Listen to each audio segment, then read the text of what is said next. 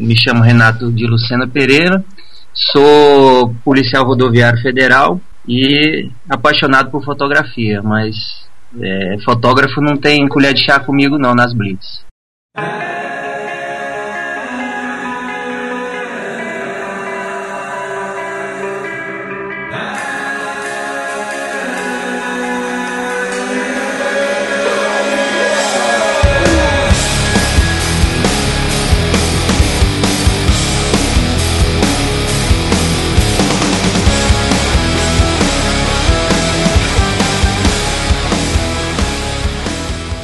Sejam bem-vindos a mais um Papo de Fotógrafo. Eu sou Rafael Petroco e o meu extintor já é o ABC. Ai, meu Deus do céu. Olha, eu tomei um susto porque eu saí no último dia do ano, eu saí correndo atrás de extintor, não achava em lugar nenhum. Quando eu achei, eu descobri que o meu já era o novo. É, eu não preciso me preocupar porque eu sei que o meu é o novo, porque eu comprei o carro do passado, então. Então, mas a Anta aqui esqueceu de verificar antes de sair para comprar, entendeu? É, só Anta. Eu sou Ana Cariani e hoje eu vou me comportar. Sei lá, né? Vai que eu falo igual besteira. Ah, tá com medo de ser presa? Tô, eu, hein? Melhor ficar de boa na minha. Você não pode passar rápido. Você... É. Ou hoje é desacato também, né? Desacato à autoridade. É, pode ser desacato à autoridade. Não, não pode. É, então vamos para as mensagens, depois a gente volta com essa conversa aí.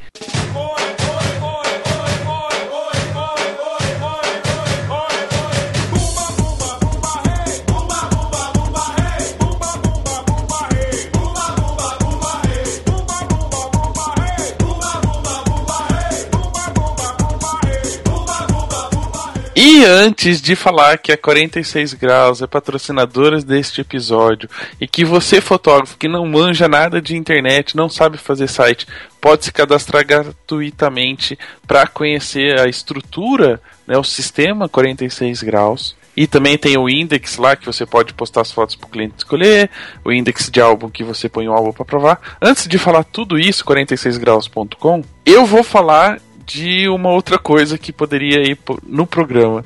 Eu tava pensando na musiquinha do, do tema de hoje, né? Que, que, musiquinha do tema? É, eu sei que o, que o Renato gosta de rock, ele pediu pra gente pôr rock na edição. Uhum. Mas sabe que música que veio na minha cabeça quando eu pensei no tema do programa de hoje? Qual? Aquela sertaneja que fala: Nessa estrada longa da vida. Nossa, né? né? para que eu já entendi, pelo amor de Deus, para de cantar. Tá bom, vai. Eu não vou me abusar nesse período. Tudo bem, eu só pensei nessa musiquinha, só foi isso. Por causa de estrada, rodovia, etc. Então, é, antes de ler as mensagens, que dessa vez nós temos mensagens de ouvintes. Dos ouvi dos ouvintes. Dos ouvintes. Vamos falar que abril vai ser um mês bem corrido, bem cheio de coisas, né? Senhora. E Já tô preparando de... psicologicamente já. É e cheias de oportunidade de encontrar a gente pessoalmente. Exato. Então preparem na agenda aí, tem a feira fotografar, essa é legal para quem não trabalha só com casamento, tem muita coisa que a fotografar traz para a área de fotografia, desde estúdios, impressões e etc. E também tem o congresso lá com vários temas, várias áreas da fotografia, com vários fotógrafos de vários países, de vários lugares falando várias coisas. Entendi. Bem, tudo, é bem tudo bem variado. é. Também vai ter o Newborn Conference, né, pra turminha aí dos pequenininhos e que gostam de fotografar recém-nascidos, grávidas e afins e coisas do tipo. Exato. E pode ser que a gente compareça algum dia lá, né? É, ainda Nossa agenda tá. tá bem corrida. Como é bem complicado, como o mês todo tá corrido, tá meio difícil da gente se é. organizar. Mas se, pode ser surpresa. Não vou falar o dia que a gente pode ir, então é surpresa. Mas a gente deve aparecer pelo menos um dia lá para dar um alô e prestigiar o evento. Exato. Certo? Correto. E também, terminando o mês de abril, que esse é o, é o mês mais corrido, mais congressistas do, do ano, o Wedding Brasil da Editora Fotos. Estaremos lá também né? Lá, com certeza, todos os dias. das 8 da manhã às 8 da noite. Aprontando como sempre, da última vez a gente fez alguns vídeos, quem é. sabe esse ano a gente consegue fazer outros. Ouvi gente, ouvi, vê, se você vê de longe grupinhos de gente falando alto e rindo alto com uma grande probabilidade, probabilidade é ótimo, né? eu não consigo falar, probabilidade seremos nós. É, como sempre. Bom, então vamos lá os primeiros recados. É, para quem acha que a gente só lê recado de só elogios, só coisas boas, vamos ler três recadinhos que dá um puxãozinho de orelha na gente. Tá bom. Eu começo então com Lúcio Flauber. Parabéns pela iniciativa e qualidade dos podcasts. Muito inspiradores. Gosto da maneira como são desenvolvidas entrevistas do jeito informal, mas acredito que há um exagero nessa informa informalidade e nas besteiras que são faladas, viu, Ana? Essa é um puxão de orelha para você. Uhum. Tem horas que se perde muito tempo falando-se bullshits. Não vou falar em português porque eu não gosto, eu acho meio pesado. Às vezes, literalmente. Seria interessante achar um equilíbrio entre humor e informalidade e conteúdo. Em um deles comecei a ficar angustiado porque só ouvia besteira e a entrevista em si não começava. Abraços e desculpe a falta de acento. Também não desculpo. Não, Né? não vou desculpar porra Mandou nenhuma. puxão de orelha, a gente não desculpa. Próximo recadinho. Próximo recadinho, Eliane do Lago Albuquerque. Oi, Rafael e Ana. Curto muitos programas, especialmente os cinco últimos. Achei lindos. Chorei com o do 18 Elementos. Olha, gente. Nós Chorou. também. Chorou. Eu chorei quando falou do Juninho. Mas enfim, o que me levou a escrever foi o podcast da Dani Bittencourt. Sou licenciada em artes, fotografo comercialmente e também tenho trabalhos artísticos para galerias. Entendo o pensamento pré-estabelecido de que trabalhos artísticos propriamente ditos sejam mal interpretados como fumação ou cheiração. Porém, não é bem assim. A arte está calcada no sentir e não entender linearmente. Só porque não entendemos algo não quer dizer que não tenha mensagem. Falta a nós, fotógrafos, disposição para estudar a arte e acionar a alavanca do sentir e desligar a do entender. Visitar galerias de arte, ir ao teatro, agrega, agrega tanto ao fotógrafo quanto ir a feiras fotográficas. Grande beijo para vocês. Só pra falar, só fazer uma observação, né? Que a gente falou que as pessoas criam as coisas só porque fumam ou cheiram. Ou cheira, coisa. exatamente. A gente trabalha com, trabalhou com publicidade, se formou em publicidade, sabe que às vezes o pessoal da criação faz alguma coisa e depois cria a explicação. Isso existe. Exato. E na Existe. fotografia não é, não é diferente. Às vezes a pessoa não faz pensando naquilo, mas depois encontra uma, um sentido. Né? Exatamente. É isso que a gente quis e fez uma brincadeira. É lógico, tem alguns quadros que a pessoa que tá vendo não vai entender, mas a pessoa que criou sabe o que. Você precisa, você vai precisar de alguém para explicar aquilo para você. É, ou a pessoa que tá vendo entende ou sente uma outra coisa em relação a- ao quadro. Mas enfim, era só uma brincadeira, a gente sabe que existe a relação sentir, entender e etc. Ok? não, não, nos interprete mal, É. pelo amor de Deus. A gente às vezes fuma ou cheira pra fazer o programa. o que que eu fumo, o que que eu cheiro, eu não sei, né? Porque Cigarrinho de chocolate. só se for. E o último recadinho é da Mara Souza, que escreveu lá no iTunes. Lembrando, pessoal, quem quiser ouvir o programa no celular, levar pra corrida, pra atividade física, pode baixar pelo iTunes e também pode deixar a- as estrelinhas, né? Cinco estrelinhas de preferência e o recadinho lá pra gente poder subir no ranking do iTunes. Tá lá sempre no- nos destaques, entre os top alguma coisa, né? Então ela deixou lá um recadinho pra gente no iTunes, escrevendo que adora o programa e que a gente só precisa ter mais cuidado com algumas piadas, viu, Ana? Essa é pra você. Ah, tá, é pra mim. Aham. Eu faço apenas comentários idiotas, as piadas são suas. Ah, então tá bom. Então vamos para a nossa entrevista, vamos pegar o caminho da roça. Que tá cheio de piada. e comentário idiota. Vindo de você. Ah, me- meu. É, você se empolgou nesse. Então tá bom. Espero que ninguém mande outras mensagens sobre esse assunto É, no próximo programa. tá bom. Tchau. Tchau.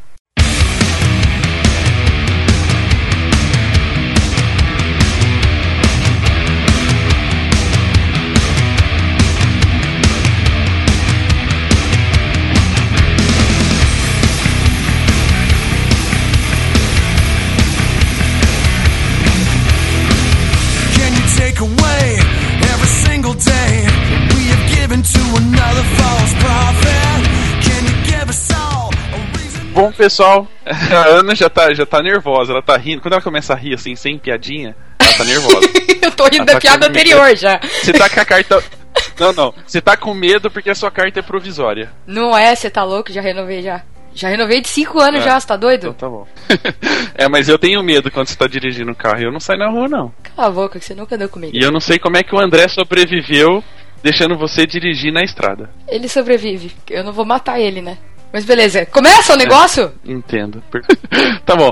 Como a Ana já falou em off, é a primeira vez que. Não é, eu não sei se é a primeira, mas com certeza é uma das poucas vezes que a gente convidou uma pessoa que não é fotógrafo, né? Que não vive de, de fotografia, vai, vamos falar assim. Tira o seu sustento, não vive de fotografia. Então, e pra quem aí acompanha em quando as notícias, né, acompanha algumas exposições sobre fotografia, já deve ter ouvido esse nome. Então, não estranhe quando a gente falar na verdade, ele já falou, né? Já se apresentou no começo do programa. O convidado de hoje é o policial rodoviário Renato de Lucena, Federal, você esqueceu do federal. federal. Aí, lá, tá vendo? Já tá fazendo cagada. Federal é importante, carteirada, carteirada, né? É policial rodoviário, né? Rodovias todas, do mundo inteiro. e Ai, a gente vai ser preso hoje, hein? É, ele tá em silêncio, ele E tá bravo já- já... com essas É piadas. porque eu tô É. o que, que vocês estão falando. Sabe aquele pacotinho de multa que vai, só vai ticando o que que. Ele tá Mais anotando todas. Mas, é, então a gente vai começar falando um pouquinho sobre a profissão de policial rodoviário. Ele vai se apresentar. Então, Renato, seja bem-vindo ao programa. Conta um pouquinho aí pra gente como é que é essa vida de policial. Por que, que você escolheu ser policial rodoviário? Que depois a gente vai falar um pouquinho de fotografia, sobre esse seu projeto super bacana que o trouxe até o programa. Ok, bri- Obrigado pelo convite, primeiramente. Eu sou policial rodoviário federal desde 2002, quando entrei na polícia. E, na verdade, eu, eu sempre quis ser policial, independente da força. Eu queria ser policial. Então, já tinha eh, tentado entrar na Polícia Militar aqui do Distrito Federal algumas vezes. Cheguei a passar nos concursos também, mas não deu certo. E aí acabei entrando na PRF e eh, acabei a- me apaixonando pela instituição. Pra gente poder localizar as pessoas, pra elas entenderem por que, que você veio parar aqui. Uma bela noite de domingo, eu estava na minha avó, filando uma boia, devia estar fazendo um lanche, alguma coisa. Eu não, a televisão estava ligada no Fantástico, mas eu não estava prestando atenção. Eu tenho que falar que foi o André que viu, porque senão ele vai brigar comigo. Porque foi ele que mandou eu assistir a televisão e prestar atenção no que na reportagem estava passando. E aí estava passando a entrevista na reportagem que fizeram com o Renato em Brasília, falando do projeto que ele, que ele fez, eh, que virou uma exposição chamada Personagens da Rodovia. E, e aí, logo que o André viu, ele falou: "Ah, Olha que interessante e tal, por que, que você não chama ele pra, pra ser entrevistado no papo? Lá vou eu, né? Caçar, ver como é que eu vou achar o cara, né? Tipo, quantos. Deve ter vários Renato Lucena no Facebook. Eu vou dizer que não foi fácil te encontrar. Aí, e eu achava é, informações é, referentes à exposição, tudo, mas eu não consegui encontrar ele. Mas eu, depois de uma longa busca, eu fui persistente, consegui encontrar o Renato no Facebook, entrei em contato com ele, mandei a mensagem, ele aceitou na hora ser entrevistado, coitado, né? Não sabia onde ele estava se metendo. Mas assim, o que eu quero saber é. Eu não sei se a gente pode começar falando do porquê que você resolveu começar a fotografar. Independente de você ter feito esse projeto, por que, que você comprou uma câmera e foi tirar foto? Bom, primeiro, eu sempre gostei de fotografia. né, De, de nunca gostei muito de sair em fotografia, mas de, de ver fotografia e tirar fotografia, sim. Então, minha esposa acabou ficando grávida e eu resolvi comprar uma câmera um pouco melhor, que, que eu na época eu tinha só uma compacta e resolvi comprar uma câmera melhor para fotografar esse esse período da gravidez, nascimento da, da minha filha. E comprei a câmera e toda vez que eu saía para trabalhar eu botava a câmera na mochila e levava também. Eventualmente fotografar alguma coisa que é, que fosse interessante no serviço. É, o motorista bêbado que não tava se aguentando em pé, né? Essa, história de, de policial, né? É porque, é porque é, a rodovia, cara, passa de tudo, né? A gente até brinca lá na polícia que tem certos locais que a gente trabalha que é, é uma noite no museu. É igual no filme. Quando acontece, é cada coisa que você não nem imagina. Então era para fotografar é, alguma coisa curiosa, que passa muita coisa engraçada e curiosa, e muita gente engraçada e interessante também, que eu tenho contato todos os dias. E aí, é, o, a questão dos andarilhos já era um, é um, um público, né, um pessoal que eu sempre conversei, porque esse trecho que eu trabalho passa muito. Eles é, Bom, você imagina, é a principal ligação do centro do país com o sudeste. Então o fluxo de andarilhos lá é imenso, é rota. Então eles sempre paravam lá no posto da polícia para pedir informação, pedir água, pedir para descansar, ficar um pouquinho ali na sombra. E aí acabava conversando. Um belo dia, é, passou um andarilho lá e eu parei para conversar com ele e achei o cara bem interessante. E pensei, poxa, isso aí vai dar uma foto boa. E aí fotografei ele. E, mas nessa época eu não pegava, nem coletava a história dele, eu conversava com ele, pegava ali os dados básicos e, e guardava a foto. E comecei a, a, a, guardar essas fotos. Aí comecei a fotografar andarilho. No primeiro momento, é, é, não era para ser só andarilho, era para ser qualquer personagem curioso que eu encontrasse. Mas o, os andarilhos eles foram se destacando tanto que eu acabei ficando só com, com os andarilhos mesmo. E aí, eu, à medida que foi passando, eu fui é, coletando mais histórias e mais, mais dados deles. E aí fui formando um banco de dados e guardei para mim. E aí, quando já tinha algumas fotografias e algumas histórias coletadas, e aí resolvi colocar no Facebook para ver o que, que o pessoal achava, né? E aí quando foi pro Facebook, aí acabou bombando mesmo. Foi um passando pro outro e, e foi formando uma galera que já esperava as atualizações do, do álbum, do meu álbum no Facebook, do, do Personagens da Rodovia. E aí tudo começou por causa do, do Facebook. Né, essa a, a, que deu origem à exposição e tudo mais foi por causa do Facebook. Eu você, na verdade, como policial, você não faz um banco de dados, né? Você faz uma ficha. Né? É. Não, a, a, a checagem é, de, da vida pregressa é a primeira coisa que eu faço, né?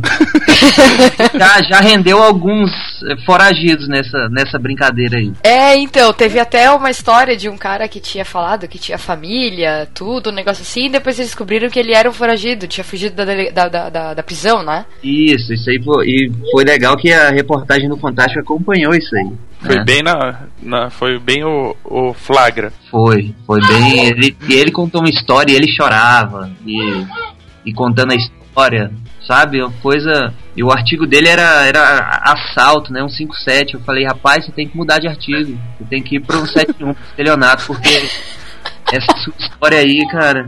É furada. Não convence, convence qualquer um. Né? O cara chorava e contava a história e, e a lágrima escorria. Mas ele tava foragido há quanto tempo? Ele tava foragido há um dia. Nossa, e o cara. Ele na verdade tinha acabado de fugir, ele tava dando uma passadinha ali. Nossa, acho que ele ficou o tempo que ele ficou preso, ele ficou arquitetando a história na cabeça dele, né? É, é, na verdade não. Na verdade ele já. Ele tinha contato com esse, com esse cara que ele. que ele deu, que ele fingiu ser, ele já, já tinha contato anterior com ele e sabia todos os dados dele. Então ele já já tinha isso tudo na cabeça já porque já conhecia essa pessoa. E esse foi o erro dele, foi dar o nome de uma pessoa que realmente existe, né? E quando a gente constatou que ele não era essa pessoa, aí ele teve que falar quem ele era realmente. Aí Mas vocês conseguiram prender ele ou não? Ele já não, tinha ido embora. Prendeu não, na prende... Prendemos. Prendeu, prendeu. Não, não, na reportagem tem esse tempo, tem eles prendendo ele. Ah, Mostra ele entrando no, no, no, no carro da polícia e voltando pra cadeia. Volta de onde você fugiu, filho da puta. Eu queria voltar um pouco antes de falar exatamente mais sobre, sobre o projeto e sobre algumas histórias. Eu queria até eh, perguntar como é que funciona uma base da Polícia Federal numa rodovia, né? Então, como é que funciona o expediente?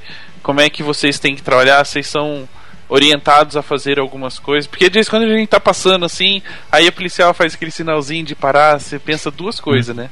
Ou você fala fudeu, né? Ou você xinga o guarda. Não tem o que fazer, não, me parar. Só... Não tem o que fazer, é. ficar me parando. Como é que funciona? É, não, as, as duas. É que depende da, da, da simpatia do guarda, né? Se ele fizer com a mãozinha rindo, aí você dá um, dá um desconto. Você só pergunta. Eu nunca vi o policial mandar alguém parar rindo. Tipo, a hora que ele dá a sinalização assim pra você parar, eu nunca vi ele fazer isso rindo. É, porque às vezes ele tá rindo de sacanagem, porque ele já sabe que ele tinha que parar você, porque um outro guarda do outro posto já avisou. Avisou. falou, "Ó, isso- é, Entendi. entendeu? É um, é um riso irônico. Você não sabe, mas é um riso irônico. Então, conta pra gente como é que funciona, como é que é o trabalho da polícia militar numa rodovia. Da Polícia Rodoviária Polícia Federal. rodoviária, tá vendo? O É. Petruca ele não consegue. É, eu não consigo falar três palavras ao mesmo tempo, dá um. Fala PRF. É, pronto. Mas Ó. tá bom. O que é, a gente trabalha na- nesses postos, nessas unidades operacionais que ficam nas rodovias, a gente trabalha por escala, né? Então aí a escala varia. Pode ser. Eu trabalho na escala de 24 horas. Nossa. Então, minha rotina de serviço é a seguinte: a gente tem algumas coisas sim que, que tem que fazer, alguns pontos, é, que baseado em, em estudo e em estatística a gente tem que fazer. Ou fazer uma ronda em tal lugar, é, ou fazer é, abordagens em tal lugar. Então tem, tem sim um, é, um cronograma. Mas a gente tem a discricionariedade também de abordar qualquer veículo que esteja transitando. Então não é, não é rígido não. Eu posso estar fazendo uma ronda e eu olho um veículo e, e a- um veículo apresentou para mim algum indício de, de suspeita. Aí eu tenho essa, essa discricionariedade, essa liberdade mesmo de parar. E aí é assim, nas 24 horas de serviço. É, vai alternando aí é, entre. Logicamente a gente tem a hora de descanso também, né? Que é previsto também no cronograma, as horas que a gente vai descansar. Mas é assim. É, é, e basicamente é ronda e abordagem a veículos, né? E eventualmente é atendimento a algum acidente, atendimento a, a qualquer coisa que chega pra gente lá, a gente tem que fazer. Chegar alguém pedindo informação, a gente atende também. Essa, essa rodovia que você fica, você falou que ela é muito movimentada, né? Que é a principal ligação do centro do país com a região sudeste. Mas ela é assim, é, é uma movimentação que a gente vai dizer só de muito carro passando o tempo todo, ou ela é uma rodovia que dá muito problema, tem muito acidente, é, essas coisas que, que geram uma movimentação maior pra vocês. Né, no, no, no trecho de rodovia que eu trabalho especificamente, já é um trecho menos urbano, né? É um trecho mais rural, então não tem tanto essa, essa movimentação de acidente, não dá pouco acidente lá. E tem muito é trânsito mesmo, de caminhão, é, carga principalmente, né? É, saindo do sudeste e do sul e indo pro centro-oeste, norte e nordeste, passa por lá, grande parte. Então é a movimentação de veículos mesmo. né? Mas a acidente lá no trecho onde eu, onde eu trabalho não tem muito não, tem muito esse problema não. Que bom, né? Menos mal. É, e deixa eu verdade, nesse, nesse, nesse trânsito todo na estrada, com certeza passam muitas histórias. Antes de falar das histórias que você já retratou, é, provavelmente você já deve ter ouvido absurdos de pessoas que você já parou ali, né? Situações que você. Ai, eu fico até imaginando que Ele não, deve- é, ele não contou nenhuma história, você já tá rindo. é, lógico, que eu, que eu Que quero que é? ouvir algumas delas. Que a gente já, já imagina que deva acontecer. E primeiro eu vou fazer uma pergunta de porcentagem. Da porcentagem que vocês acabam parando as pessoas, é, a maioria tem algum problema? Ou a maioria é tranquilo, é só. Foi só uma abordagem de rotina e vocês acabam é, não precisando aplicar multa, não precisando fazer nenhum procedimento mais drástico? Né? Pra mim é drástico, né? Dramático esse procedimento. Aprendeu o carro. É. Já fizeram isso no meu carro com meu irmão dentro, né? Isso porque seu irmão é padre, é um santo. É. É, eu esqueci de renovar o documento do carro e prender o carro. Mas tudo bem. Que, que beleza. É, tem alguma história que você lembra assim que, que te marcou, seja ela engraçada ou triste e etc? A, a engraçada tem, tem todos os dias, né? A pessoa ma- mais engraçada que você pode conversar é caminhoneiro. Caminhoneiro conta cada história e até o jeito deles é engraçado, assim, muitos deles. Ah, agora já peguei muita coisa esdrúxula, já peguei é, genro, genro com a sogra é, genro que tinha caso com a sogra. Nossa! Já, já tinha que. Foi até engraçado essa história que a gente abordou o carro, o carro, a senhora vinha dirigindo sem documento do carro. E aí eu informei para ela que esse documento tinha que aparecer. Tinha que ligar para alguém então para trazer o documento do carro. E aí o rapaz agoniado, agoniado com ela e e aí eu chamei para conversar, falei: "Vem cá, o que que tá acontecendo?" Falou: "Não, vou vou abrir o jogo para você. O que tá acontecendo é o seguinte, aqui essa aí é minha sogra e a gente tem um caso e a família não pode saber. Óbvio, né? A família não pode saber. e quem vem deixar o, o documento aqui para ela é o meu sogro, o marido dela. E se ele me pegar aqui, aí vai ficar ruim. Aí eu falei, não, então beleza. Aí fiz a checagem toda lá que tinha que fazer e aí acabei mandando ele embora e ficou só a senhora lá esperando o marido chegar com o documento. Aí no final deu tudo certo para ele. Nossa!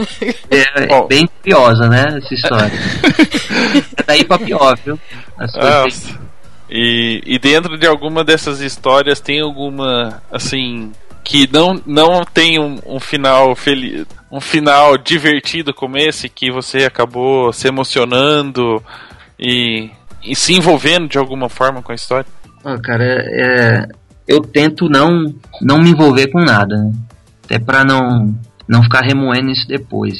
Mas ah, acho que de histórias tristes, a- as principais que eu me lembro agora são de acidentes, né? Principalmente acidente envolvendo criança. Né? Você chega lá no acidente aí é, no dia 23 de dezembro de 2013 eu peguei um acidente com quatro óbitos. Desses quatro era uma, uma senhora grávida de cinco meses e um menininho de seis anos. Nossa. Aí é difícil, cara, você chegar no, lá no acidente e ver aquela cena lá.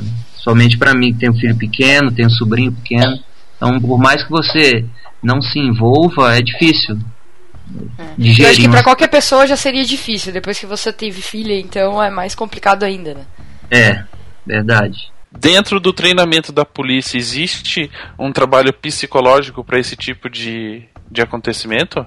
Do, na, na academia, você diz? Isso. É, na, na- na academia a gente já tem contato com esse tipo de, de, de material, né? Dessa que assim fotos e vídeos do que a gente vai se deparar, que a gente pode se deparar, ou seja, a gente não não vai enganado, né? A gente já já sai da academia ciente do que a gente do que a gente pode se deparar na estrada. Mas trabalho psicológico não tem não. Nem, nem hoje nenhum acompanhamento hoje dentro do, do seu dia a dia, do, da. Eu não sei se é batalhão, como é que fala do. Não, não é batalhão não. Aqui no, no caso nosso é superintendência, né? São superintendentes. se- no- na sede, né? Seria uma sede. Vocês não É. têm nenhum acompanhamento. Sei lá, vocês têm que ir uma vez por mês no psicólogo, nada disso. Não, seria até interessante que tivesse, mas não tem. né? Eu até desconheço alguma força que tenha um programa nesse sentido de acompanhamento psicológico do policial. A gente vai fazer a solicitação pra eles. Ah, tem uns amigos aí em Brasília. Não dar um. Ai, que mentira. Mas não é dessa turma envolvida aí com. com Pelo amor de gasolina, Deus, não. você é Não é louco. que esse negócio da gasolina, não. Você viu que tem nego trocando no Facebook um galão de gasolina por uma Mark III. Eu já Acabou. vi por, um iPhone 6, pela Mark III eu não vi ainda não. Eu vi, troca-se um galão, um galão de gasolina por uma Mark III. Agora você quer ver uma, uma troca que vai ser supimpa daqui a alguns meses? É. Troca um litro de gasolina por um litro de água. É, vai ser tipo isso. Em São Paulo vai ser assim. É, aqui a gente não tá com esse problema ainda, mas Logo, pode ser logo. que- É, É, o negócio É. vai ficar complicado. É, eu tô perguntando essa questão de, de envolvimento emocional, seja tanto na parte divertida quanto na parte triste, né, do que você é, vive no dia a dia, porque a gente fala muito que a fotografia conta histórias, né? E a gente vê, principalmente no mundo da fotografia de casamento, é, os fotógrafos falando sobre é, aproximação com o casal, aproximar das histórias que estão acontecendo naquele dia. E, e o projeto que você fez através da fotografia e do seu trabalho na rodovia, de uma certa forma, se aproxima das pessoas, né? Você falou que começou o projeto por conversas que, que teve com os andarilhos e com as pessoas que, que passavam por lá. Para você, né, quando você decidiu realmente fazer disso um projeto e que fosse algo que rendesse mais do que uma simples conversa e uma simples foto, o quão importante é para você saber da história dessa pessoa antes de começar a fotografar ela? É, eu acho que é, já aconteceu algumas vezes até de eu conversar com a pessoa e não fotografar. Se a história é muito muito pesada ou se eu vejo que a pessoa tem algum distúrbio muito forte, aí eu, eu opto por não expô-la. Né? Então eu, eu prefiro perder a foto e para não expor a pessoa. Mas, eventualmente, se alguém também não concordar em ser fotografado, não vou, não vou fotografá-lo à força também. Mas, é, sem dúvida, a, a saber da história da pessoa é fundamental para mim, até para eu saber como é que eu vou conduzir essa, essa fotografia. Né? Não, de repente, não cometer uma injustiça com o cara com a foto. Eu vou falar, usar alguns termos, às vezes, de, fotogra de fotografia que a gente acaba falando em outros programas, mas pelo que eu entendi, você comprou uma câmera melhor, né? Com, do que a que você tinha para esse projeto. Em algum momento você estudou fotografia para fazer isso ou é, do dia a dia você foi fazendo as fotos? Eu pergunto no sentido de, por exemplo, você estudou composição, estudou técnica para tentar trazer isso para fotografia ou simplesmente foi fotografando aquilo que você enxergava, aquilo que você sentia? Não, eu comprei, eu comprei uma T3, né? Uma Canon T3 e aí a partir do momento que eu comprei a, a câmera, eu já comecei a fazer alguns cursos online. Fiz uns três cursos online e, e aí calhou da, da PRF promover um curso de fotografia aqui na, na minha regional. Nossa, que legal. E é pra, foi voltado para assessoria de comunicação social. Ufa, achei que era pra perícia técnica, pra você Não. dos acidentes. É pra, pra. Como eles lidam todo dia com isso, de, de foto, né? Tirar fotografia, então para produzir um material melhor. Né, para apresentar para a imprensa e para apresentar para a população. Então eu acabei conseguindo uma vaga nesse curso aí e fiz esse curso também.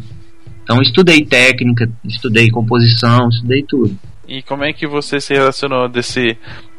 Aí que eu acho que era a pergunta que eu queria fazer no começo. Uh, quando a gente tem essa política rígida dentro da, da polícia militar e dessas instituições né, que envolvem polícia, bombeiro, que é meio rígido, você está se encontrando numa outra área, né, que é a fotografia, que é uma coisa que teoricamente não existe regras, né?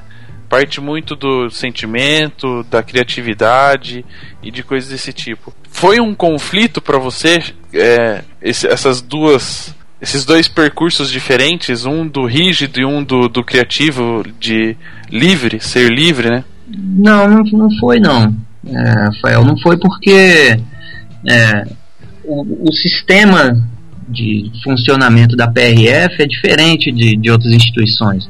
A PRF ela não é militar, apesar de nós usarmos uniforme, nós temos sim uma hierarquia dentro da, da instituição, mas ela não é militar, então já é, já tem uma liberdade um pouco maior. E nós, eu costumo falar que na polícia a gente a gente acaba sendo é, além de policial a gente acaba sendo psicólogo é, padre, parteiro, a gente é de tudo ali. Então, é, esse estereótipo do policial sisudo, assim, eu acho que não se aplica aos policiais da PRF, não, porque a gente é, lidar com muita coisa durante o serviço que requer é, habilidade de conversar, sabe, de, de mediar conflitos. A gente media muito conflito. Às vezes para um ônibus de viagem na, lá no, no posto, pessoal brigando dentro do ônibus. E aí a gente vai lá e tenta fazer um entendimento entre essa, essas, as pessoas. Então, acho que é, é, não, para mim foi muito natural isso aí, essa essa parte de, de fotografia, justamente por isso, porque a, a PRF ela é um pouco, ela é um pouco diferente das outras instituições nesse sentido aí, nesse sentido de, de da rigidez, sabe? Uhum. E, e só uma pergunta, você falou do ônibus, agora eu fiquei cu- curioso. É, que tipo de briga tem em ônibus de viagem, assim? Ah, o cara pegou meu lugar, meu número é 23, ele tá sentado na Já, cadeira. já aconteceu, já, Nossa. já aconteceu sim. De, de- o, o cara tá sentado no- na poltrona do outro e o, o outro faz questão de sentar naquela poltrona. E ele falava, eu comprei pra essa poltrona, eu quero sentar aí, não deixa de estar certo, né? É, errado ele, não comprou tá, né? lá, ele tem que sentar lá. E é, nos trechos mais urbanos, a gente recebe é, o ônibus para no posto porque tem alguém bêbado e está enchendo o saco dos outros passageiros dentro do ônibus, é, porque tem alguém ouvindo som alto dentro do ônibus, está com o som na maior altura e os passageiros pedem para desligar e não desliga, e inúmeras coisas. Já teve algum ônibus de Muamba que vocês pararam e aí ficou jogando uma culpa pro outro? Falou, não, essa Muamba é dele, né? Não é minha. A galera subindo do Paraguai, né? Você já viu um ônibus de Moamba? Olha, se eu falar pra você que eu já fui em um, não- você não vai acreditar. É, é, tem É. os ônibus de Moamba, o cara vem sentado em cima da Moamba, velho. Não dá nem pra ele falar que é do outro. Aí você lasca a multa, você lasca a multa porque tá sem cinto, porque não dá pra pôr cinto, né? Você tá sentado assim. O cara que vem Ele sentado, põe a moamba no banco e vem em pé, né? É. aí não, não tem como não. O cara com, com ônibus de Moamba é, é difícil. Não tem, não tem ninguém santo dentro do ônibus dele. Alguma coisa. E, e depois você saiu no Fantástico, alguém já tentou, por exemplo, você parou o ônibus, era de Muamba, o cara te reconheceu e falou assim, ô seu guarda, eu deixo uma câmerazinha aqui que eu trouxe lá do. lá do sul, lá, eu trouxe, né? É, me libera não aí que eu deixo a lente. Tem Ah, uma lente 2470 aqui, o senhor não quer? não, não fizeram isso ainda não. Aí se fizer, vai, aí vai, além de perder a Moamba, vai preso ainda por, por corrupção ativa, né? Olha, olha que medo. Então tem que tomar cuidado, né? A gente não, Não, pode nem tentar aviso. vender as coisas pra ele, né, Petro? O cara, o cara chega com essa conversa, eu já aviso pra ele. Já falou, nem, nem termina o que você vai falar, aí o cara já entende. Não, a gente não pode nem tentar vender, porque se for oferecer, ele vai perguntar procedência, nota fiscal, essas coisas. É. Se eu falar que eu comprei no China da Paulista, já era, né? vai apreender meu equipamento, ainda fico sem, né? É. Sem o dinheiro, porque eu não vendo, ainda fico sem porque ele apreende. Tinha quieto. e aí você falou que a, a, a coisa da exposição acabou acontecendo por conta das fotos que você postou no Facebook. Foi um. te fizeram um convite, alguma coisa assim? O, o próprio local onde você fez a exposição, uma pessoa específica? Como que foi? Tá, foi aí, como eu, eu disse anteriormente, eu coloquei no Facebook e aí começou a, a, a ter uma visibilidade maior. O pessoal começou a acompanhar. E aí, é, esse ano, todo ano tem, é, mês de setembro, tem a Semana Nacional do Trânsito. né? E esse ano, o tema da Semana Nacional do Trânsito ia ser, foi, né? Pedestres, esse ano de 2014. E aí o, o chefe, nosso, nosso chefe aqui do, do Distrito Federal, da Superintendência, me fez essa proposta. Perguntou se eu topava fazer uma exposição para então a ideia primeira era essa era colocar na Semana Nacional do Trânsito né? Como é era pedestres então tem tudo a ver. Eu falei não beleza vamos vamos tocar para frente então essa esse projeto da exposição.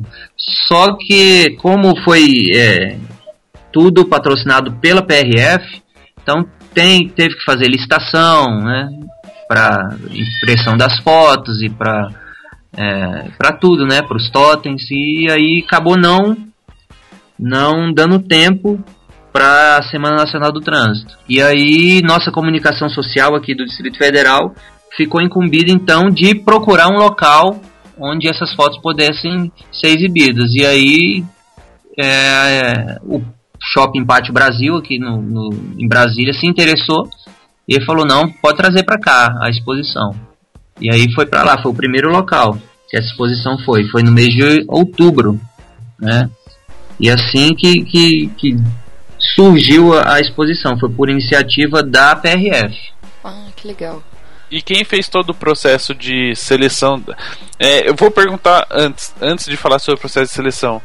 É, você, vou falar do processo de fotografia em si. Você quando vai fotografar a pessoa depois de ouvir a história e tudo, é, vou fazer uma pergunta técnica, né, para as pessoas que gostam de saber sobre isso. Você fotografa em JPG ou RAW? Todas em RAW, todas. Ah, Olha, olha. se livrou da multa, né? Ah,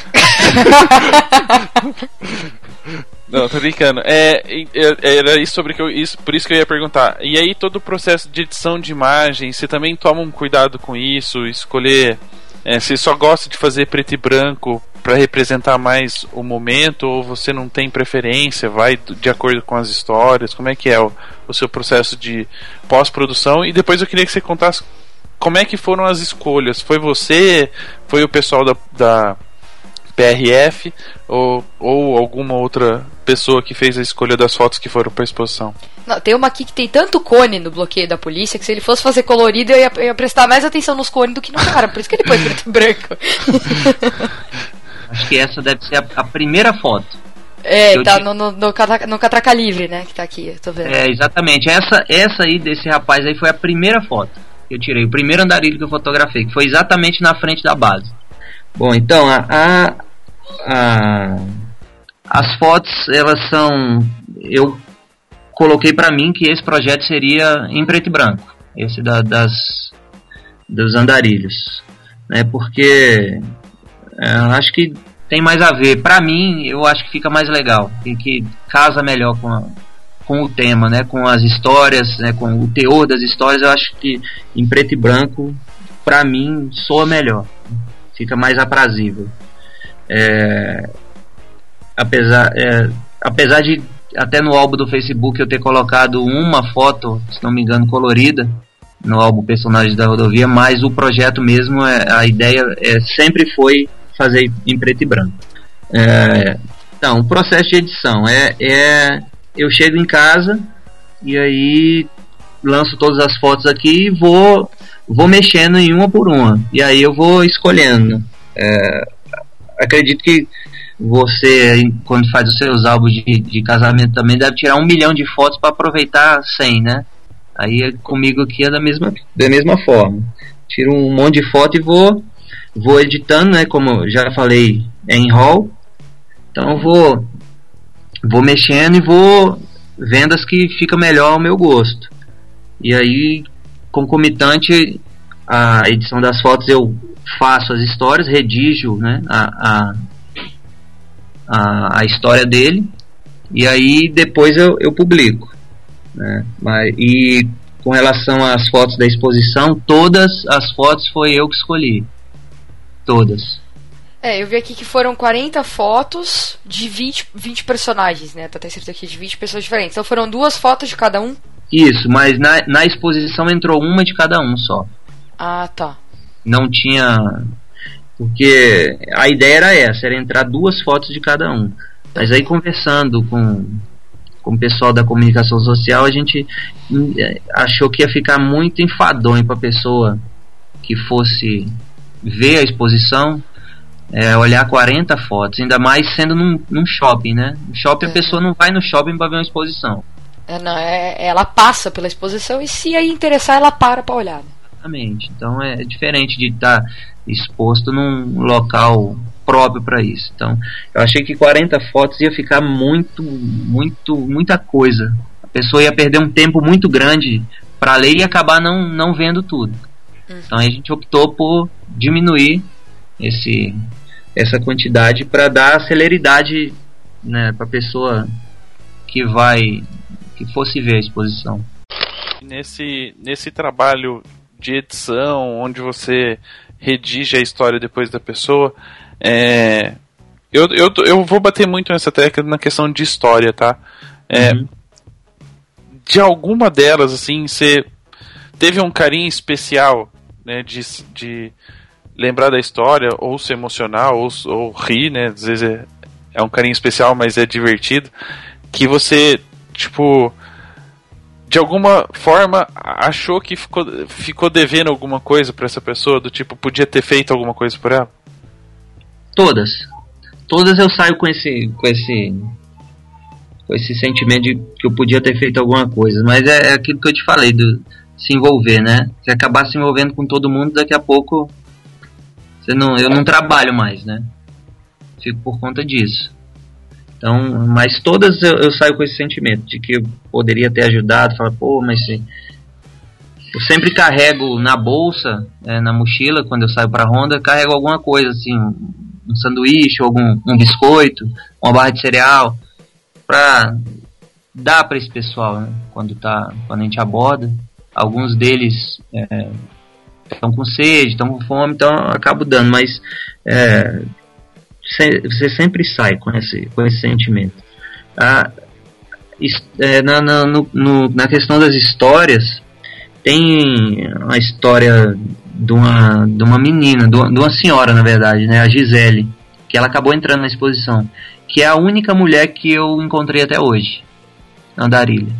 E é uma história bem triste de, de, de, de ela perder os filhos, perdeu a guarda dos filhos, e ela me relatou que uma certa vez ela foi procurar essa filha depois de vários anos só para ver a filha, né? E, e ficou na espreita é, fora da casa da, do pai da menina. E aí viu essa é, viu ela chegando no, na condução escolar do colégio. E a menina viu ela e depois de muitos anos reconheceu. E foi falar com ela perguntou vem cá você não é minha mãe não?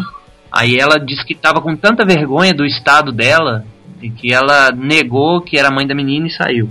Essa, essa foi uma história que me marcou bastante, essa da, da Gisele. E tem outras que me marcou por ser engraçada. Ah, tem um andarilho que eu fotografei que também entrou na exposição, o nome dele é Simeão, que é o cara, figura divertidíssima. Ele, ele falou que estava indo pro Iraque, quando eu abordei ele. ele estava indo pro Iraque.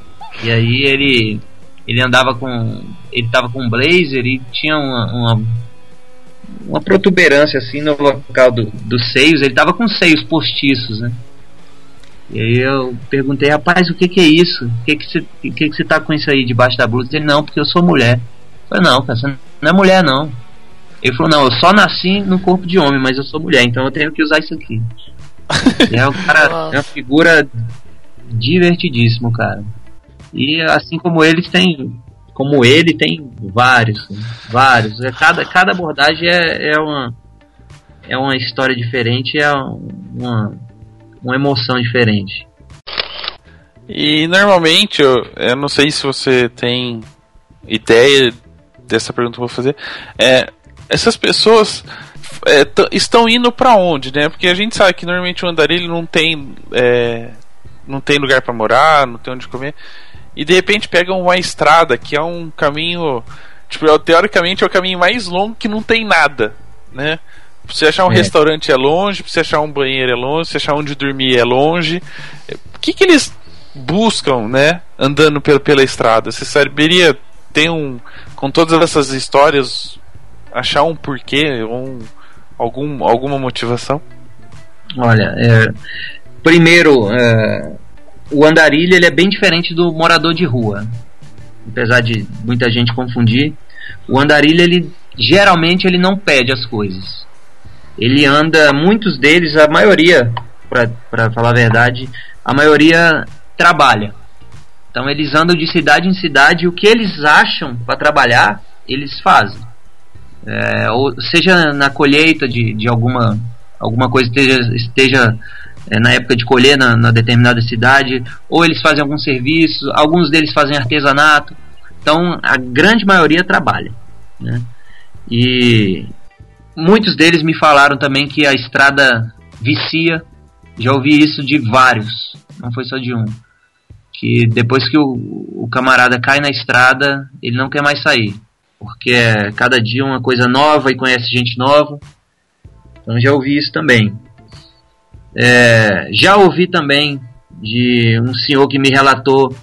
Esse senhor ele tinha perdido o emprego na, em São Paulo e, e trabalhava de auxiliar de, de pedreiro, de ajudante de pedreiro e não não estava conseguindo mais emprego. Então ele resolveu cair na estrada. Eu perguntei para ele por que, que você caiu na estrada só porque não não estava conseguindo emprego. Ele falou é, porque se eu ficar na cidade eu morro de fome, na estrada eu não morro de fome. Na estrada todo mundo me ajuda mesmo sem eu pedir.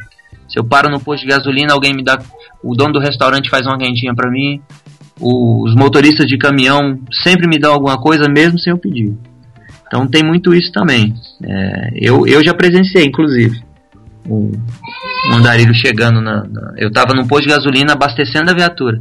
E aí chegou um andarilho e sentou ali na, na escada do restaurante. Deu uns dois minutos, vem uma, uma menina lá de dentro com uma quentinha, sem ele pedir.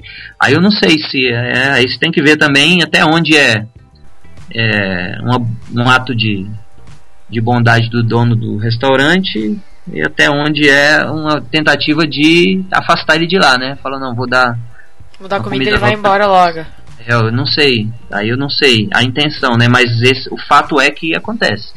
Todos eles é, são ajudados por, por, por, caminhoneiros e por, e por donos de posto e donos de restaurante.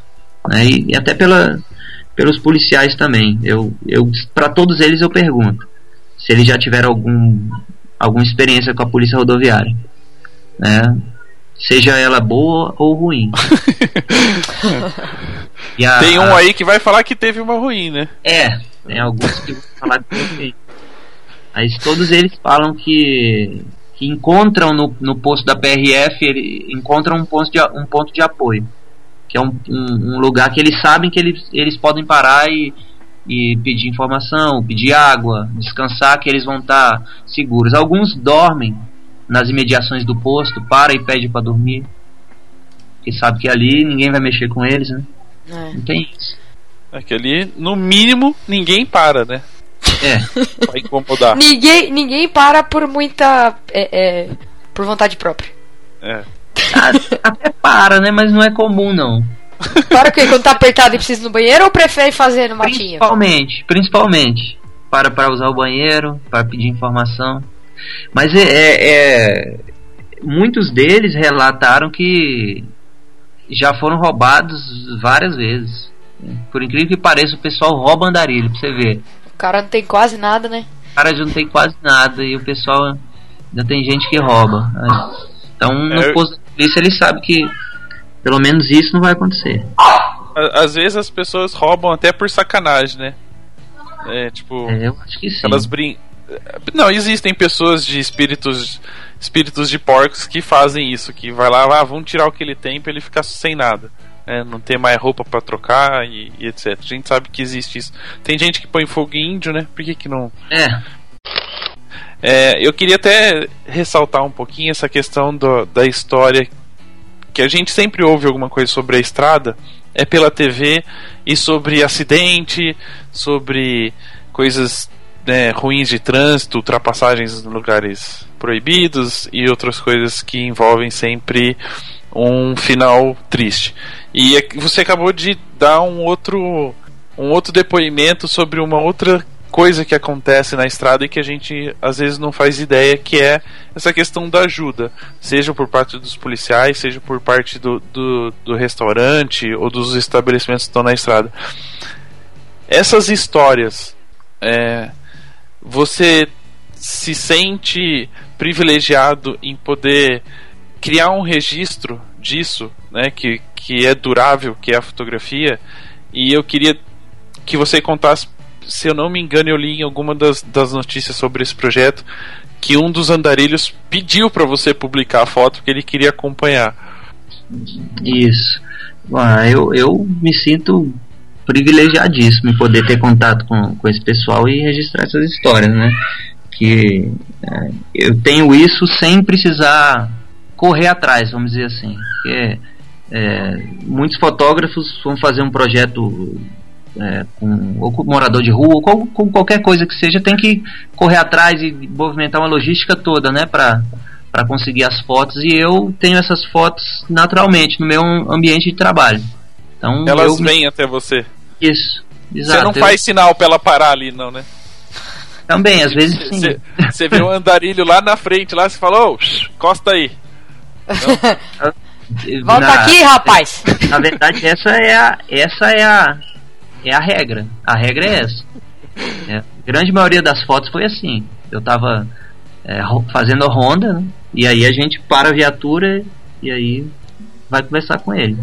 Então eu tenho isso naturalmente no meu ambiente de trabalho. Então, é, privilégio para mim é total. Esse cidadão que você comentou aí, que pediu para para postar a foto, e realmente foi isso mesmo. Eu falei para ele, é, perguntei se ele aceitava ser fotografado, e ele falou assim: é, não, pode tirar, pode tirar a foto sim, pode tirar.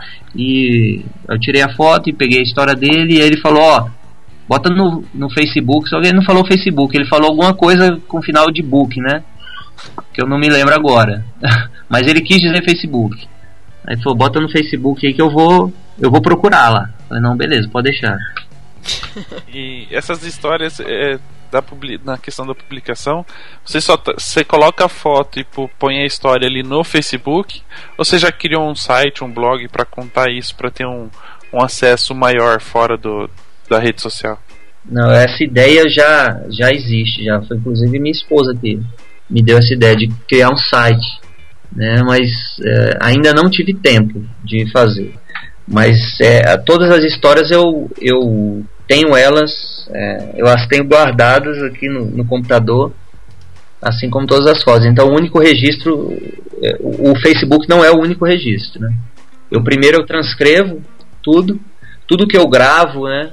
é, durante a, a entrevista que eu faço com eles e, e, e eventualmente escrevo, eu faço a transcrição e guardo aqui num banco de dados meu, no computador. Só Então, ficha. Isso, exatamente. Tem um arquivozinho aqui que é só uma história dele. Mas a ideia é essa mesmo, é tirar do Facebook e fazer um, um site ou um blog mesmo que seja, né, pra, até porque tem muita gente que não, não usa o Facebook, né? Muito, Então- muito. É. Então é, eu só não tive tempo ainda de fazer isso, mas vou fazer. É, até, a Ana tem até uma pergunta, acho que sobre isso, né? Sobre muita gente não acessar o Facebook e como é que você chegou em alguns lugares só com as fotos publicadas lá. É, não, eu quero saber como que você foi parar no Fantástico. É fantástico! Eu vou botar a mu- a musiquinha do Fantástico. Então, foi, foi o seguinte.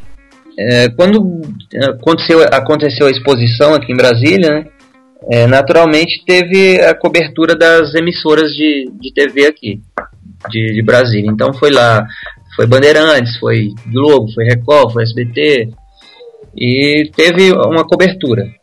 Beleza. E nesse meio tempo a exposição tava, é, tinha acabado de sair do Pátio Brasil, lá do shopping.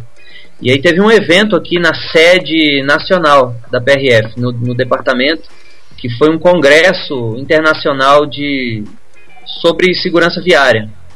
Então vieram várias, vieram policiais de vários países aqui para esse congresso. E aí eu recebi o convite da direção da polícia de expor essas fotografias no centro de convenções da PRF aqui em Brasília, por ocasião desse evento. E aí lá fui eu, expor as fotos lá. E nesse dia, um repórter aqui de Brasília, da Rede Globo, é o Edson Ferraz, ele compareceu lá e me procurou para fazer essa, essa, essa proposta. Falou que ia oferecer para o Fantástico, ia, ia é, oferecer essa pauta para o Fantástico dos andarilhos e perguntou se eu topava. Se desse certo, se eu topava. Não, beleza, topo sim. Então, aí ele ofereceu, ele apresentou essa, essa pauta e o pessoal do Fantástico aprovou. Então a gente viajou 10 dias juntos. Foi uma equipe, uma equipe da PRF. Na verdade foi a minha equipe né, de serviço, com, qual, com a qual eu trabalho é, na, na minha escala. Nós viajamos é, com o Fantástico durante 10 dias. Rodamos Goiás, Minas Gerais, São Paulo e Rio de Janeiro só com essa incumbência de fotografar os andarilhos e entrevistar, né? Uhum. E aí foi essa essa viagem nossa de 10 dias foi a que rendeu a matéria do Fantástico. Então, E uma é, prisão. E uma prisão, exatamente. Na verdade, melhor. A melhor notícia que teve não foi da prisão que, que vocês conseguiram fazer, né? Foi o que aconteceu depois, porque aí eu comecei a acompanhar no Facebook, né? Você faz algumas postagens regularmente e tal. Que vocês conseguiram encontrar, fazer com que o andarilho encontrasse sua família, né? Isso, exatamente. Foi esse andarilho que, que depois, após a, a, a, matéria ser veiculada no Fantástico, a família de um do, dos, dos senhores que foi mostrado lá entrou em contato com a PRF e com a Rede Globo, é, dizendo que reconheceu ele na matéria e tal, e que queria encontrar, e a gente saiu a caça desse, desse senhor. Então, foi. Mobilizamos a PRF de, de Minas, de, de São Paulo e tal, para ver por onde esse cara poderia ter passado, né? E. Aí não precisava nem fazer retrato é. falado, né? Pois é, mas acabou que nem deu certo esse. Esse a gente não achou.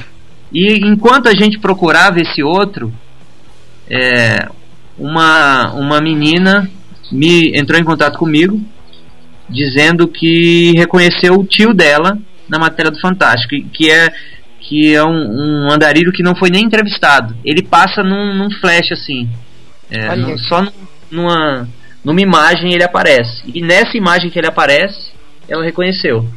E aí eu falei para ela, olha, esse, esse esse senhor aí foi quando a gente encontrou com ele, foi em tal lugar, no KM tal. E aí a gente traçou mais ou menos assim para onde ele poderia estar tá, tá indo. Né? E aí, com base nessa, nessa informação de por on, para onde ele deve, poderia estar tá indo e aonde ele estaria, né, considerando é, o tanto que ele andava por dia, aí ela conseguiu achá-lo em Marília, se não me engano, se não me engano foi em Marília, no hospital. E, ele tava com um calo no pé, precisava fazer ah, ele tava todo estragado, coitado. Tava desnutrido, tava cheio de coisa. E aí, mas felizmente para ela acabou encontrando e levando ele para casa. E agora é, já fiquei sabendo até que é, achou uma filha dele. Nossa. Que ele não via há vários anos também, que nem, nem é elas, né? É, nem essa família tinha contato, conseguiu achar uma filha dele também. Então acabou juntando a família inteira a matéria do Fantástico. Caramba, que legal. E são continuações das histórias que vocês acabavam é, vendo durante todo esse percurso na estrada ou durante o trabalho, no dia a dia. E alguma dessas pessoas que você já registrou a história passou de novo pelo posto, você viu ela novamente, né, pela estrada, alguma coisa. E se você já pensou, e se um dia isso acontecer, dela voltar lá onde você trabalha ou você é encontrada pela estrada, você é, ter a oportunidade de entregar uma foto que você fez para essa pessoa? Ah, já, para falar a verdade, só um. Só um desses andarilhos eu, eu revi. Ele passou de novo né, no, pelo posto. Ele falou, não deu certo onde eu tava indo, tô voltando? Foi assim? Não, é porque não é nem isso, é porque eles vão, para na cidade, faz o que tem que fazer, trabalha, né? Ganha o dinheiro dele, quando acaba ali o serviço, ele volta tem muito disso. É, e volta para conseguir emprego em outra cidade e acaba passando pelo posto de novo. E desses todos que eu fotografei, só um eu consegui rever. Caramba.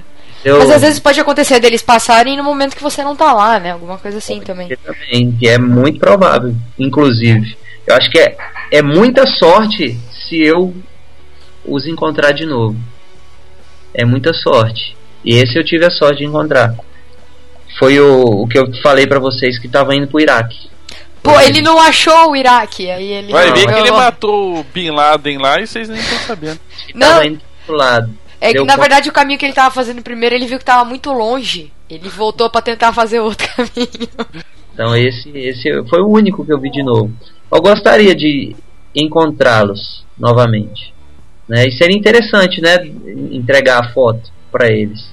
Agora você precisa deixar na gaveta, junto com, a sua, com o seu caderninho de multa, você precisa deixar as, as fotos embaixo. Que vai que eles passam lá, você tá lá, não tem é. tempo de revelar, você tem que já, já entregar. Sabe que o, o, o, fotógrafo, o Rui Rezende, é aquele fotógrafo que caiu, com, que teve um acidente de avião, acidente aéreo, no ano passado. Ele tem, me é, tem uma foto de você com ele, né? No, no, no isso, exatamente. da Fátima. Ele, ele, ele até me deu uma ideia parecida com isso, de eu andar com, com um book, fazer um book das fotos e apresentar para eles, né? Para é, já quebrar né, o, o gelo para ver que o trabalho é sério, né? Porque é, porque como que você convence eles a você fazer a foto? Na, na verdade, até hoje ninguém se opôs, né? Ele, pôs a mão, ele põe a mão no revólver. Assim, ele, ele põe a mãozinha aqui do lado assim e fala, então, eu preciso tirar umas fotos. O cara falou, ô seu guarda, de boa, pode fazer aí. Pode, tira foto se o senhor quiser. o que acontece é o seguinte, quando eu, quando eu paro, que eu abordo eles, acho que a, a primeira impressão deles é isso eles me contam que é que é, aconteceu alguma coisa, alguém roubou alguma coisa e a gente está achando que foi eles. E aí então você imagina, para uma viatura, desce três policiais de colete, arma e tudo mais, o que, que o cara vai pensar? Não vai pensar nunca, né? Que a gente vai conversar com ele, vai tirar foto. Então é, aí eles já ficam é, resistentes, né? Mas é, com a conversa, com o decorrer da conversa, aí eles se soltam. Só é, é começar... você, mas você não desce pra fotografar, você desce pra ver se tá tudo bem, e aí no decorrer da conversa você acaba sugerindo que, que pode fazer a foto. Exatamente, exatamente. Mas é, desço e é, pra, no primeiro momento é uma abordagem policial, né? Eu faço a averiguação, vejo se ele não está carregando nada de ilícito, vejo se não tem é, se ele não tem nenhum problema com a justiça e aí beleza, tá tudo ok, aí eu começo a conversar. E aí vou quebrando uh, o gelo, né? Até porque o andarilho nunca recusa uma boa conversa. Né? Imagina um cara que anda sozinho o dia inteiro. Quando chega alguém para conversar com ele, ele tem que aproveitar, né? É. é. Então ele e chega a três ainda, né? Aí que pode é. até jogar truco se quiser. Tem, tem uns que a gente tem que falar, não, beleza, tá, então, tá, tá certo então. Então, boa viagem e tal. tchau, tá, não tchau. Não para de falar. É, tem uns que se a gente não cortar, ele não para. É, o pessoal que trabalha com você, eles acabam te te ajudando em alguma coisa assim, vê alguém vindo antes de você e fala, ó, oh, tá vindo um ali e tal, tipo. Ah, Os caras saem caçando andarilha agora. Tipo, parece que a viatura falou: Ó, oh, eu trouxe três aqui pra você entrevistar. não, mas, mas é, saem pra ronda sem mim e falam: Ó, oh, tem um andarilho no quilômetro tal. Daqui às três horas ele chega aqui. Mas é, é, a equipe que trabalha comigo comprou a ideia também. Se eles não tivessem comprado o projeto, não tinha, não tinha como fazer. Então eles eles me apoiam totalmente. A, a, a Maria José, que é uma, uma policial que trabalha comigo, já aprendeu a, a operar até o rebatedor. Não, é bom, né? Porque se eles não curtissem a ideia, ficar falando, oh, vem, vem trabalhar, para de ficar tirando foto. Pois é, então. Ela, ela já é a, é a operadora oficial do rebatedor, já é ela. Sabe o que eu acho que ele devia fazer, Ana? É. Devia pedir um patrocínio pro Spider Holster, né? É. E aí os caras fazem um especial. Em um lado ele encaixa a câmera e no outro revólver. Ele só não pode errar na hora de fazer a foto, em puxar é. o revólver. Disparar o errado, né? é, aí tem que tomar tem que sempre lembrar qual que é o lado da câmera. É, isso é uma boa, né? Dois em um, né? Deixa eu perguntar uma, uma outra coisinha. Dentro. A gente viu que como as pessoas compraram sua ideia e os andarilhos aceitam, né, participar do projeto de uma certa forma. É, o que você espera que esse projeto mostre para as pessoas, né? Primeiro você começou como um hobby, né? Fez uma coisa e, e, o negócio foi dando certo e chegou onde chegou. Chegou até dar entrevista pra gente, né? É, a gente Verdade. nem falou da Fatiminha ainda. É, a Fátima e o Fantástico não são nada, né? Dar entrevista para o fotógrafo já é um grande, uma grande conquista. Enfim, mas o que, que você espera que, que as pessoas enxerguem, né, depois de, de conhecer um pouco da história dessas pessoas que estão na estrada, de conhecer o outro lado das rodovias que a gente conhecia dos, dos acidentes, agora está conhecendo um outro lado. O que, que você espera que esse projeto possa apresentar para as pessoas? O que eu espero é que é, as pessoas olhem mais para esse, esses andarilhos. Eu já, já tive relato de gente que me disse que após ver as minhas fotos e ver a exposição e tal, começou a prestar atenção nesse pessoal na estrada. Falava, me falaram assim, poxa, eu viajava sempre viajei de carro e nunca notei que tinha andarilho na estrada. E agora, depois da sua exposição, eu sempre, sempre vejo. Parece que começou a aparecer andarilho do nada agora. Então, a, a ideia principal é essa: é dar visibilidade para esse pessoal. Né? E também fazer as pessoas refletirem né, na, na vida. Você olha lá a história, você vê gente que é extremamente feliz e não tem nada, não sabe nem onde vai dormir hoje, né? não sabe nem se vai comer antes de dormir. E todos eles falam que são felizes, a maneira deles são felizes.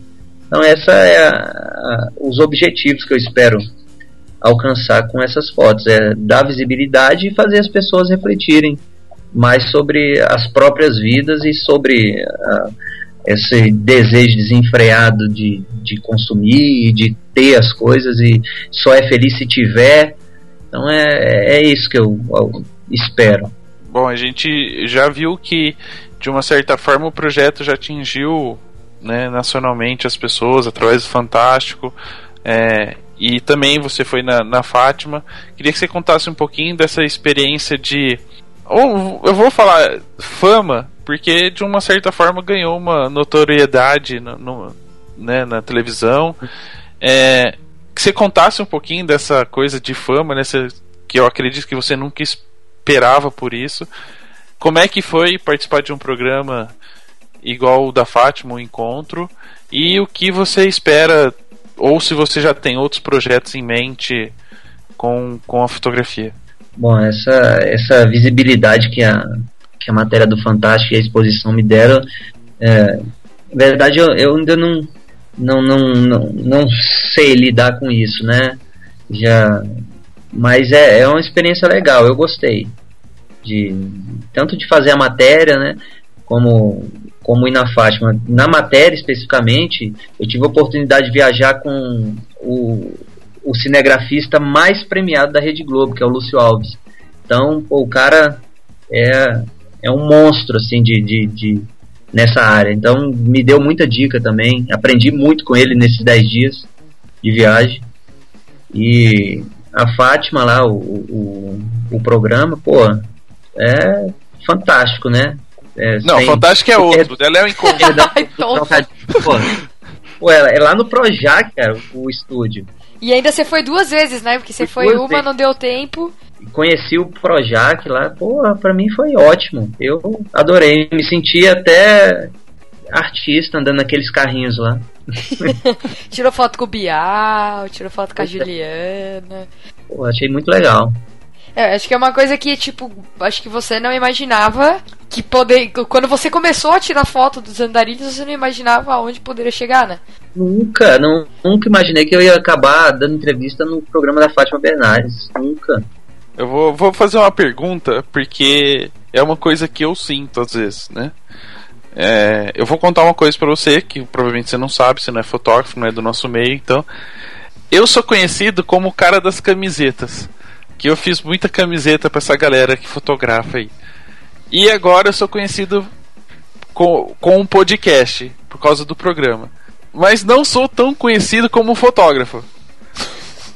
Você não fica puto da vida que as pessoas te reconhecem por uma outra coisa que não é a sua profissão? Não, na verdade não. na verdade, até, até acho legal.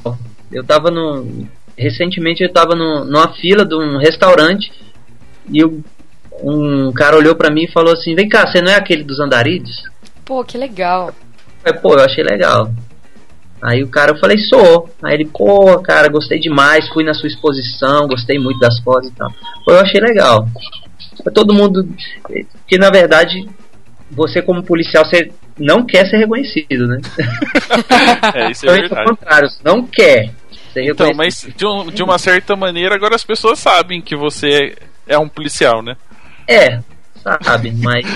Não, ele, ele somente apareceu fardado na Globo, mas. É. Ninguém reconhece que ele é policial. É igual o super-homem, né? Pois a farda não parece mais que é o Clark Kent. É.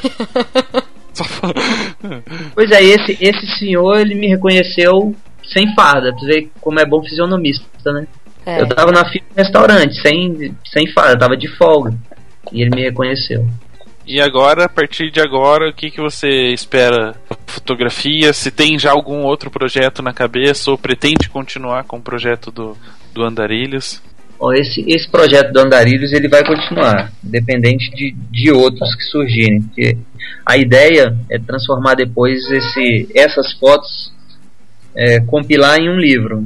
Então essa é a ideia. Quando tiver um material suficiente, é publicar um livro com as fotos e com as histórias desse pessoal. E outros projetos, ah, eu tem tem vários. Eu estou amadurecendo um aqui que é eu não sei se vai dar certo também, nem sei como vai vai ser a, a logística disso, né? Que é fotografar as prostitutas que trabalham nas rodovias, em postos de gasolina. E... O problema vai ser convencê-las a tirar foto, então não sei como é que eu vou fazer isso. Se é. Mão, mãozinha, na, mãozinha aqui do lado. Ou, ou botando uma. Talvez botando uma sombra no rosto. Não sei como é que eu vou fazer isso. Eu tô amadurecendo essa ideia ainda. Ah, legal. Ah, mas é legal. É, isso tem É. bastante também, né? Tem bastante também. Então a ideia é não ter trabalho. É, é fotografar as coisas que aparecem naturalmente. Uhum. É, e uma, uma coisa que eu ia te perguntar é, com tudo isso, né? Uma, uma brincadeira, um hobby, você ia fotografar sua esposa grávida e de repente a fotografia transformou a sua vida, né? Para terminar assim, fazer um, vamos fazer um pensamento Filosófico. filosófico. Para você, qual é a importância da fotografia? Uma pergunta difícil essa, hein? Tanto da fotografia. Pô, pra mim, cara, é, é, é um hobby, cara. é um, um do- dos, das minhas válvulas de escape, né? Porque é, meu trabalho é bem estressante, bem, bem é um local, é um, um, um tipo de serviço em que eu tenho que lidar com muita coisa, né? Seja ela boa ou ruim, muita pressão. Então eu tenho na fotografia uma das minhas válvulas de escape, do- das coisas que eu faço para relaxar. E continua sendo um hobby. Começou como hobby e para mim, é, como não tenho, não tenho pretensão de viver da fotografia, vai, vai continuar sendo um hobby e uma das minhas válvulas de escape para para esse estresse do, do serviço e do meu dia a dia.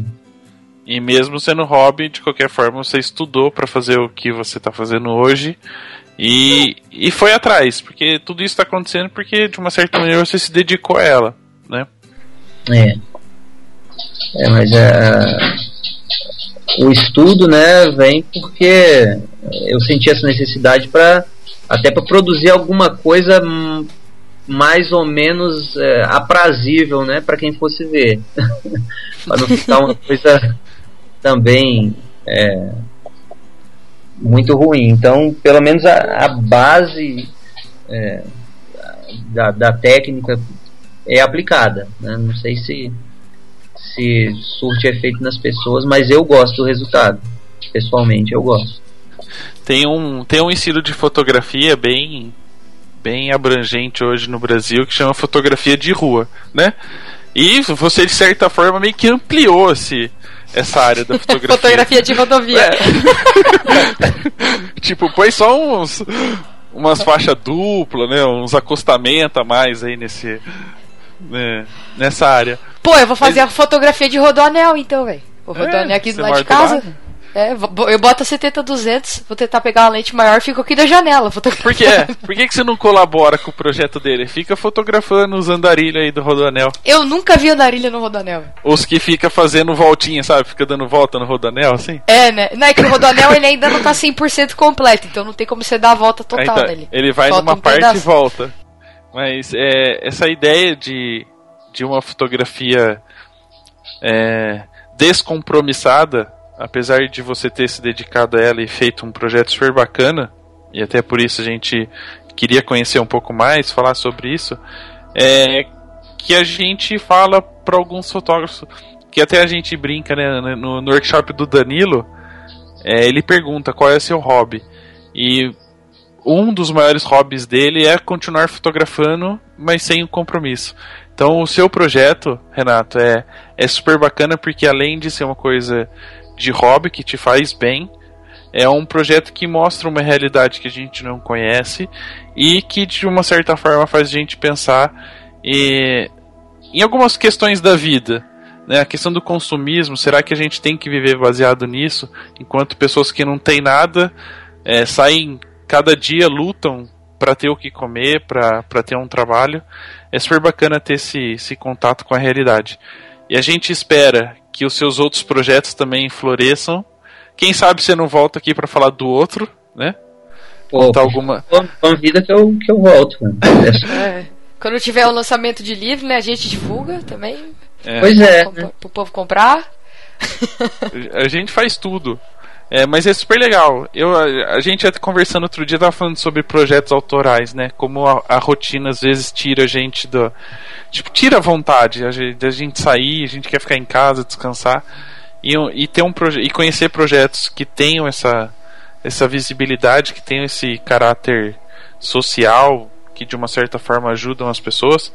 É, é, um, é um caminho que se pode trilhar aí para quem está procurando desenvolver algo autoral né, sem compromisso, mas que de uma certa forma pode ajudar não só as pessoas que são retratadas, mas ensinar um pouco para a sociedade o que é a realidade. Eu tô muito poético nesse final, né? Você tá, eu tô achando tá, também. Muito filosófico. Né?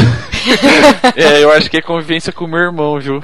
Fez é. quatro anos de teologia, não sei o que, então. Nossa senhora. Acontece, né? Mas, mas legal. Você pegou ele sem documento do carro. É. é. Mas isso aí ele ainda não era padre, então. Ah, tá. Podia cometer pe pecado, né? É. Agora ah, que tá. ele não pode mais. Entendi. Mas enfim. É, então vamos falar o seguinte, vamos passar os seus contatos para quem quiser conversar com você, conhecer mais seu projeto. quem sabe passar... levar a exposição para algum outro lugar também, né? Muito Ai, legal que alguém isso. interessado é. gostaria de levar a exposição para outro lugar, porque só foi exposto aí em Brasília, né? É, só foi, expo, só foi exposto em Brasília. Tem um. A gente tem aqui agora uma, um projeto para ir para Florianópolis no mês de março. Não sei Opa, se vai dar certo. Temos amigos. Vai ter uns amigos lá, é. Mas está tá caminhando para que vá. Bacana. Ah, legal. Então bacana, passa aí então os contatos que você queira passar para as pessoas ou conhecerem o projeto ou bater um papo com você, caso queiram dar algumas. Bater papo, o fotógrafo gosta, então fica preparado aí. Né? Mas só quem quiser olhar as fotos, é, hoje infelizmente está só no, no Facebook, né? ainda não, não consegui fazer o site. Eu vou fazer o site ainda. E, então é só procurar lá no Facebook Renato Lucena Vai ser meu amigo. Se, se é. for meu amigo, vai aparecer em comum. Exatamente. É, e também tem alguns sites, se digitar no Google seu nome, acaba encontrando, né? É. Cataraca É, tem a matéria no Fantástico, no site da Globo, para quem quiser assistir. Tem a Ana Fátima Bernardes também. É. Da tem a, a, divulgação do, do Catraca Livre, tem algumas fotos também de quando foi feita a, a exposição. A gente vai pôr no post alguma delas também, sim, né? Sim, claro. aí quando eu conseguir fazer o site, eu passo aí para vocês e vocês me ajudam a divulgar aí. Pode Opa, deixar. Tranquilo. divulga. Renato, queremos agradecer a sua participação. É, queira, você quer deixar alguma mensagem para o pessoal que está tá acompanhando, está ouvindo o programa? Eu queria agradecer a oportunidade de ter, de ter dado essa entrevista aí para vocês, apesar de não ser fotógrafo, de não não viver disso, como você já bem falou. Me sinto muito honrado em ter participado aí de um site que é voltado para fotógrafos, público é, que vive disso aí. Queria deixar a mensagem pro pessoal é, olhar minhas fotos, né, conhecer mais sobre o, tra o trabalho. Dá like, né? Você não é fotógrafo, você pode pedir. É, Só assim, ah, é, dá like lá é, curte lá a, as fotos. É, quiser dar opinião também, eu aceito também. Não sou não sou avesso à crítica, não. Quiser, é, quem quiser entrar lá e dar a dica também, estou todo ouvidos para recebê-las. E ele anota no caderninho dele. É. E ele também não. Ele, o último pedido dele é por favor não xingue o policial quando ele parar. Isso, agora, se a crítica não for construtiva, eu vou marcar o seu. autoridade. É, vou, vou me lembrar de você. fez, a, fez uma crítica construtiva, que fez uma crítica para Me denegri, vou lembrar de você. Muito bem. Ana, então quem quiser acompanhar tudo isso, porque a gente também vai publicar lá no, no site, pode acessar onde? www.papodefotógrafo.com.br Muito bem. Então, galera, até mais, até o próximo episódio e desliga aí que eu preciso resolver uns problemas aqui com o meu documento do carro. Tchau. Tchau. Tchau.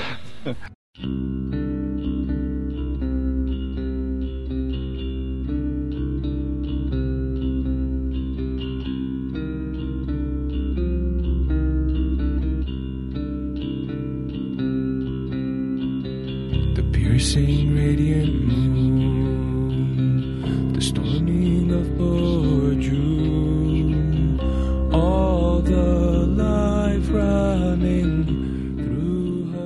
É, e aqui falando um pouquinho da. Posso, posso falar, Petroco, já da exposição ou não? Ou você Pode. quer perguntar mais uma coisa? Ah, tá. Fique à vontade, o programa também é seu. Ah, tá, obrigado.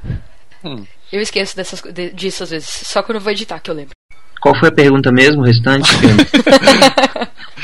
Toma uma advertência. Não, É, a eu primeira Pedro, é sobre você o faz processo cinco- de edição. Você faz E- cinco perguntas em uma e quer que ele lembra. Pronto, então, o processo de edição. Aí daí, quando ele para eu na rodovia, ele já ele perguntou: esse extintor tá, tá, tá no, vencimento? Os faróis estão funcionando? Liga, desliga, liga, desliga, o porta-mala, não sei o que. Você quer que eu. Não, dá pra a fazer primeira, a primeira coisa que ele fala é documento do senhor e do veículo. tempo. Então, Isso, já é assim. difícil achar.